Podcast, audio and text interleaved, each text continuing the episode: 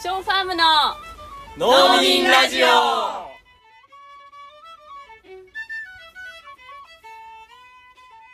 皆さんこんにちはショーファームの農民ラジオ始まりました。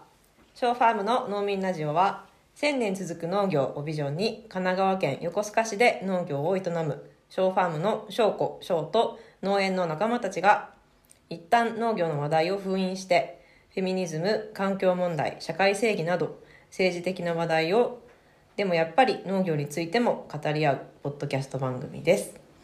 というわけで、エミです。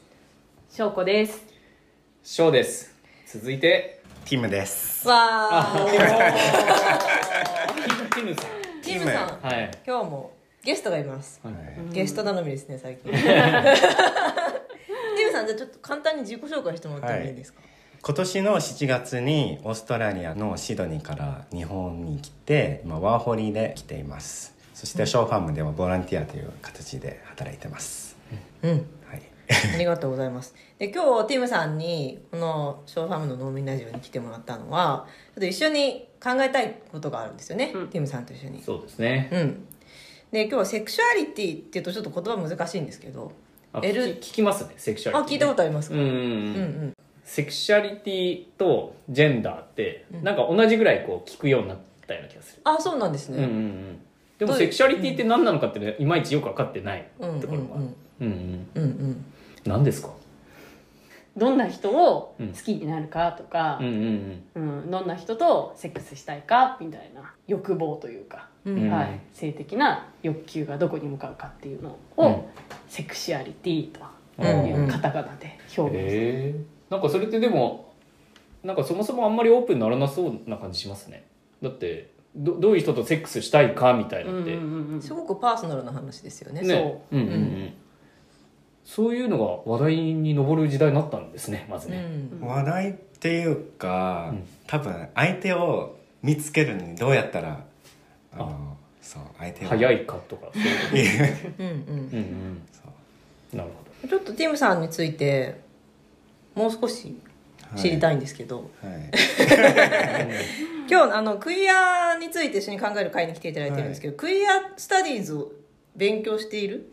知っていなくてでもたまに本とかを読んだりしてて、うん。自分もやっぱりこのコミュニティにいるからにはやっぱ勉強しないとなって、うんうん。うんコミュニティにいるって今おっしゃってたんですけど、はい。ティムさんは？あの自分は LGBTQIA+ の中の G ですゲイです、ゲイ、はい。うんうん。ど今アルファベットがたくさん。出てきたね。ちょっと増えてます、一個ずついきましょうか、はい、LGBTQIA+、はい、うんうん、で翔子さんちょっと。はい。まずは。えっとなんかすごい教科書的な話、うんうん。で、まあ、なんか LGBT っていうのがあの一度は聞いたことあるよっていう人もいると思うんですけど、まあそのだんだんだんだん長くなってうんいてると思うんですけれども、えっとまあ、まずは、まあ、このそれぞれのアルファベットが何を示していくのかっていうのを最初にちょっと解説をしたいと思います。はい。えっと、はい。で、まあ最初なので、できるだけ簡潔に、かつできるだけこうカタカナを使わないっていうことも大事かなと思って。いやそこ大事ですねただ、あの、すいません、私の説明が、あの、取りこぼすところもあると思うんですけども、聞いていただければと思います。えっと、まず L っていうのは、女性、自分自身の性自認、性自認っていうのは自分のジェンダーが何だと認識しているか、その女性というふうにジェンダー認識されている方が女性を好きになる。うんレズビアンのうんうん L ですね。で、G は、えー男性が男性に対して、えー性的な欲求を持つ、うん関心を持つ方のこと。で、B はバイセクシュアルの B で、えー性別関係なく、まあ、どちらも、えー好きになるよという方。で、それして T のトランスジェンダーっていうのは出生時に割り当てられた性別と自分自身の性自認が一致しない方のことを指していて出生時に割り当てられた性別っていうのはこう生まれた時に助産師さんが赤ちゃんのこう性器の形を見てあこの子は男の子女の子っていうふうにつけた性別のことでで性自認っていうのは自分がどのジェンダーとして認識してるかっていうことです。であとここで覚えておきたい言葉がシスジェンダーっていう言葉も、えっと、覚える必要があってでそれは、えっと、例えば私はシスジェンダーで赤ちゃんの時に女という性別を割り当てられてで今でも、えー自分のジェンダーは女だと思ってるから私はシスジェンダーです。で、えー出生時に割り当てられた性別が男と付けられてで性自認が女性だと考えている方はトランス女性になります。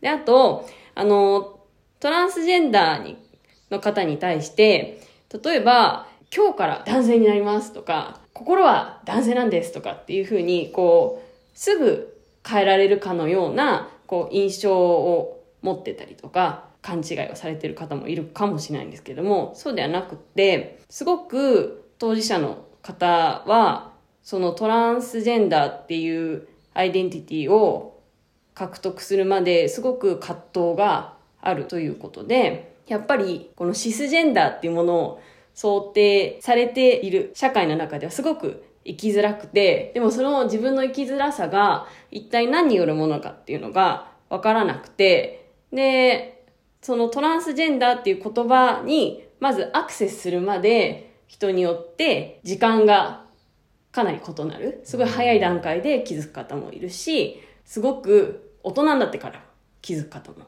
ますし、で、すぐそこに、この言葉を知ったからといって、自分がこれなんだってすぐなるわけではなくて、結構多いパターンとして、まずは同性愛なのではないかっていうことを自分でこう気づく。で、ただ、え、例えばレズビアンかゲイなんじゃないかと。でも、いや、これだけでは何かまだ解決しないものがあるって言って、いろいろ探していくうちに、いや、トランスジェンダーなんじゃないかっていう、こう、LGBT の中でも、えーレズビアン、ゲイから、それを経てトランスジェンダーっていうものに減る方もいらっしゃるということです。はい。で、それから、えーアンブレラタームっていう、まあ、ちょっとすいません、カタカナがまた多くなっちゃったんですけど、こう傘のような言葉としても、あの、使われていて、トランスジェンダーって一言で言っても、もう本当にいろんな方がいて、で、そういったいろんな方を下に、こう、傘の下にいろんな人が立ってるって意味で、アンブレラタームっていうんですけれども、トランスジェンダーっていう傘の下にもいろんな人がいて、で、その中にノンバイナリーっていう人もいます。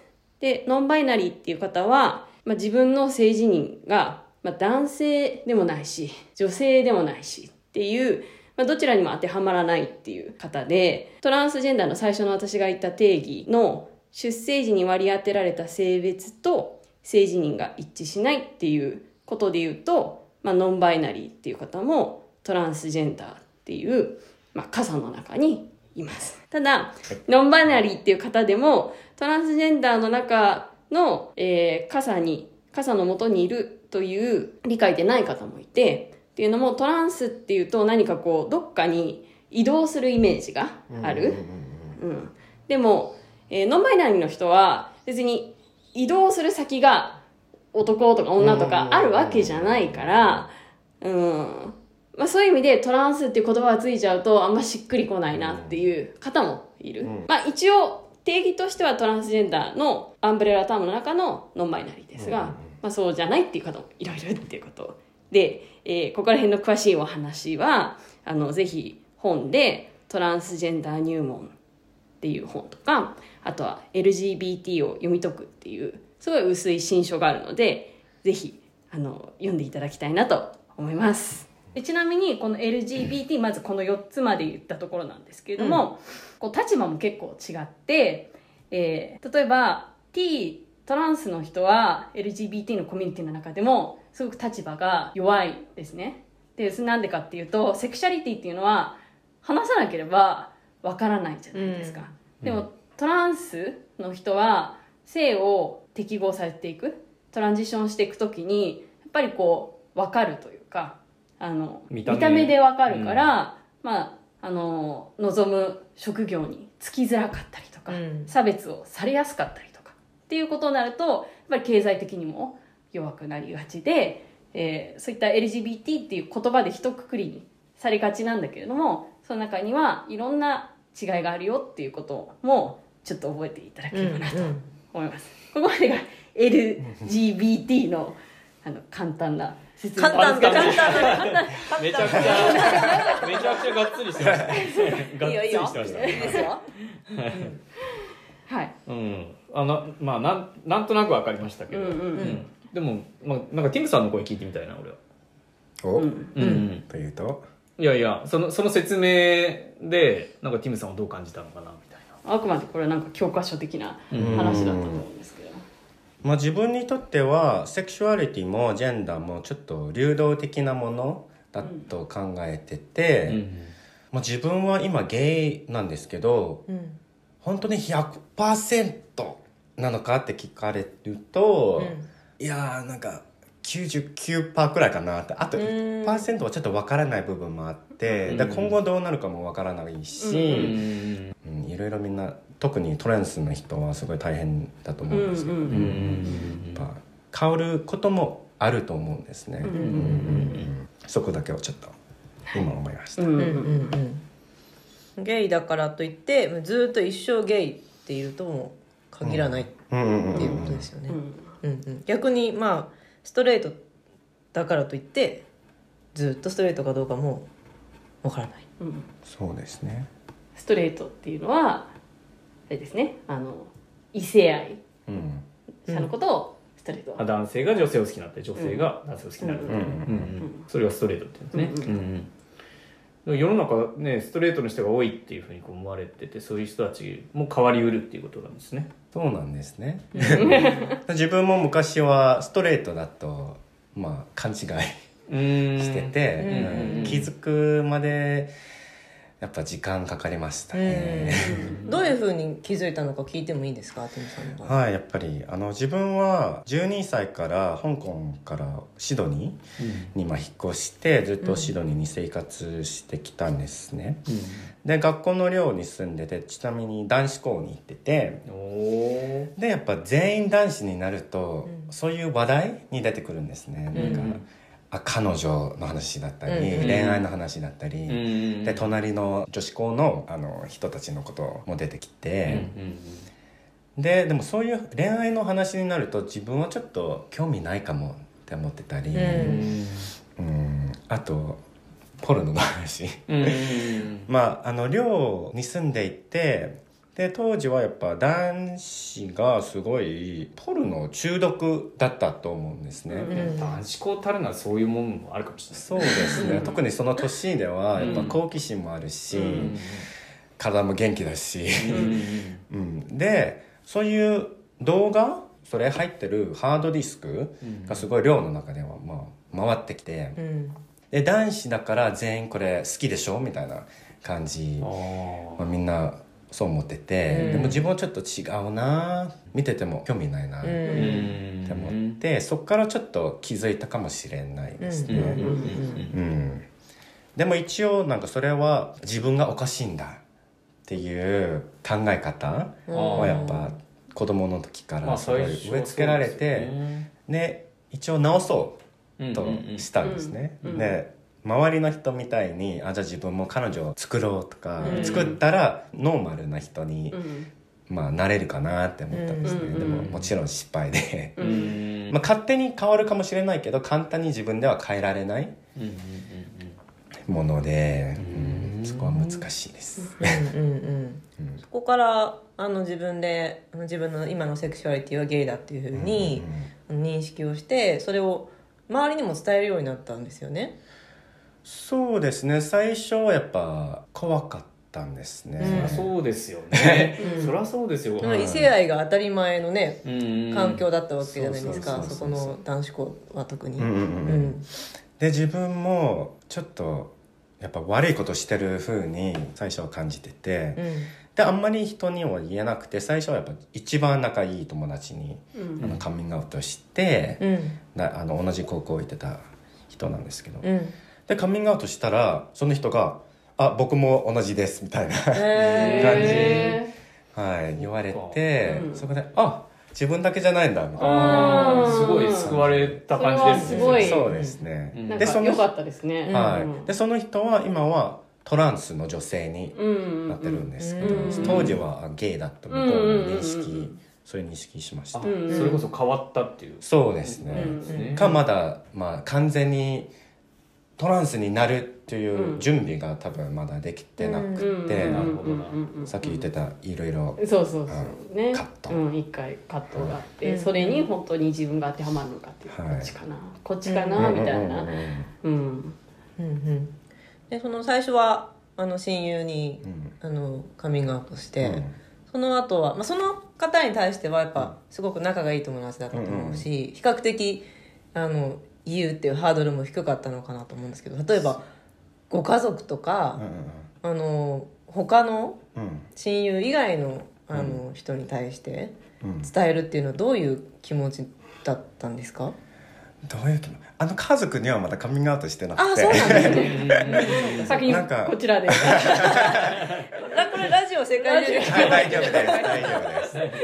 まあ友達とか、まあ、知らない人でも基本あのそういうのを隠してなくて、うん。まあ家族にはカミングアウトしてないんですけどうん。多分向こうも分かってて、うんうん。でもまあいろいろ宗教うん的なこともあるし、うんうん。うん家族はクリスチャンうん。なんでいろいろ言いづらいこと、うん。かなり厳格なご家族だとそうですね、思 い。うん、でもそもそも隠す必要があんまりないなって思って、うん。が日常的にはあんまりなんか言わなくても分かってくれる気がしてシドにね、あの生活してた時は、うんうんうん。うん。日本はちょっと違いますけど、うん、そうですね。そのオーストラリアと日本の違いみたいなのもぜひ後で詳しく聞きたいなと思うんですけど。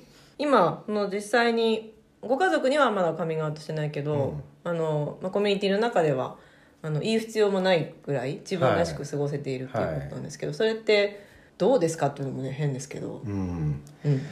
なんか普通、うん。ただの人間だっていううんうんうん。ことが、まあ多分これも特権なんですけど、ううんんあんまりマイノリティだっていう感じはあんまりしないんですうね、うん。ん逆に、まあ、周りの友達の中でやっぱりクアの人が多くて、うん、例えばストレートの男性の友達が本当に少なくて、うんうん。23人くらい。クイクイアっていうと？そうですね。じゃあ続きですね。はい。じゃあ LGBT の次の Q ですね。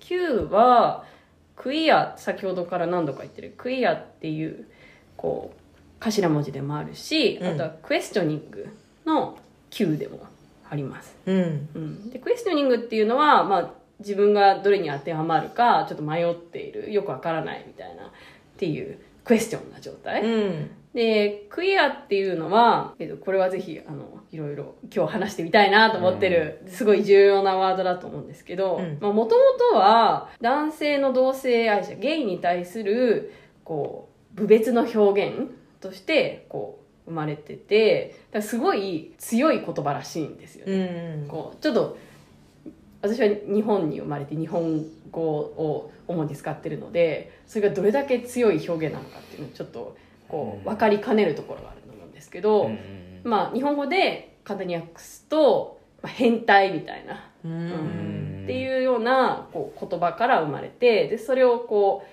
うゲイに対する、まあ、差別の表現として使ってたのが、うん、一方で、まあ、その変態クイアって言われてた人たちがいや自分のセクシャリティにもっとプライドを持って戦っていこうみたいなっていう言葉としてこう自分たちの中で大事な言葉にする。いや向こう自分たちがおかしいんじゃなくてお前らがおかしいんだろみたいな。っていう意味ですごくこう誇り高いという言葉にこう変えてったっていう経緯があります。うん。うん。まさにその通りです。ねそう ただなんかすごいあまりにも強い言葉だしその歴史としてこう差別的な言葉として使われてきたっていう経緯もあるので、うん。うん。LGBT 方の中でも、えー自分がクイアだっていうふうにこう認識きされない方もいるし、うん。LGBT の中でも同時に自分はクイアなんだっていうふうに言う方もいる。るということなんですけどうん。どうですかこう自身のクイアっていう部分だと。まあクイアですね、うん。多分そのワード自体の歴史はあんまり詳しくわからないんですけど、うん。周りにはやっぱそういうネガティブな印象うん。があんまりなくって、うん。やっぱみんな例えばクイアのアーティストのことを、まあ、クイ普通にクイアアーティストって呼ぶし、自分もすごい LGBT とかなんか長いなと思ったら、うん。まあ、クイアって普通に自分のことを言うし、うん。大体まあこっち側の人間だっていうことを言いたい時はあみんなクイアです。ううん。ん例えばあのこの間ライブ見に行って、うん。で友達も23人くらいの友達を呼んででも、まあ、会ったことないけど「あ全員クイアです」って言われて「あじゃあここは安全だ」みたいな、うん。うん。あんまりそういう差別とかはされないうん。うん。環境、うん。ね。うんまあ、あとはなんかいろいろ愛とか、うん。A とかプラスとかって、こう本当はさらにいろいろあるんですけど簡単に言うと、ん。まあ LGBTQ IA プラスププラスうん。プラスってのはもっとあるよっていう意味ですよね、うんうんうんうん。これなんで増えてるんですかね？なんで増えてるんでしょうね やっぱまだまだ、まあ、そもそもこういうカテゴリーうん。が昔はなかったんですしうんうんやっぱカテゴリーを作ったらやっぱ制限があるんじゃないですか、うん。だから全部当てはまらない人のためのプラスなのかなあなるほど。うん。今後もっと。が A ができたりとかそういうの。そうですねこの間あのー自分のセクシュアリティがえっ、とエイセクシュアルだっていう方に会ったんですね、うん。エイセクシュアルっていうのは私がうまく理解できていれば、えっと、誰に対しても性的な感情を持たないっうん。ていうことですよね。うん。っていうふうにあのその人は言っていたんですけどう、ん。もともと彼女は LGBTQ コミュニティにいて自分をレズビアンだと思っていたんだけど、うんあのしばらくしてこの、まあ、エイセクシュアルとかあのエイロマンティックっていう言葉ができてであもしかしたら自分はそっちなのかもしれないなっていうふうに思ったらしいんですよ。うねんこれなんかあの、まあ、言葉っていうのがもしかしたら増えることによって自分の揺れ動いている自分のポジションがもっと明確に分かるっていうか、あ心の居場所的な。うん。うん。でなんか今自分がこういうふうに感じてるのは変なことじゃないとかうん。あの他にも同じように感じてる人がいるっていう一つのうんうん。あの受け皿的になってるのかなってその時にうん。思いましたね。長くなっていくんですかね今後も。うん。いろいろね出てくるんじゃないですかね、うんうん。この間私エコエコセクシャル、うん、っていうのとか。何ですか聞いたりとえなんかこう自然に対してこう愛を持つみたいな。なんか自然と一体になった時にこう恍惚感を持つ。へえうん、なんかそれってすごいディープエコロジー的だなとかって思って、うん。なんかそれをの説明聞いてると私はそうかもとかって思ったりとか、人に対してだけじゃなくて、うんうん物とかうん。世界とか、うん。うん自然とかっていう。すごいあるんですよ。なるほど。うん。でもちょっと話戻ると、うん。やっぱりその自分はゲイですとかレズビアンですみたいなことをこう言言ってくださるケースはほとんどなかったけど、うん。そのティムさんはこうねあのこうやって言ってくくださったわけじゃないですか、すごくオープンですよね。ね。うん。なんかそれはやっぱりオーストラリアのカルチャーなのかティムさん個人のものなのかみたいな、うん。ちょっとより深く聞いてみたいな、うん、うんこれはちょっと長くなるので、うんうん2回目やりましょうかね。そうですね。来週。来週、はい。じゃあ今日はここまでにしますか。はい。はいはい。それでは。ショーファームの農民ラジオでした。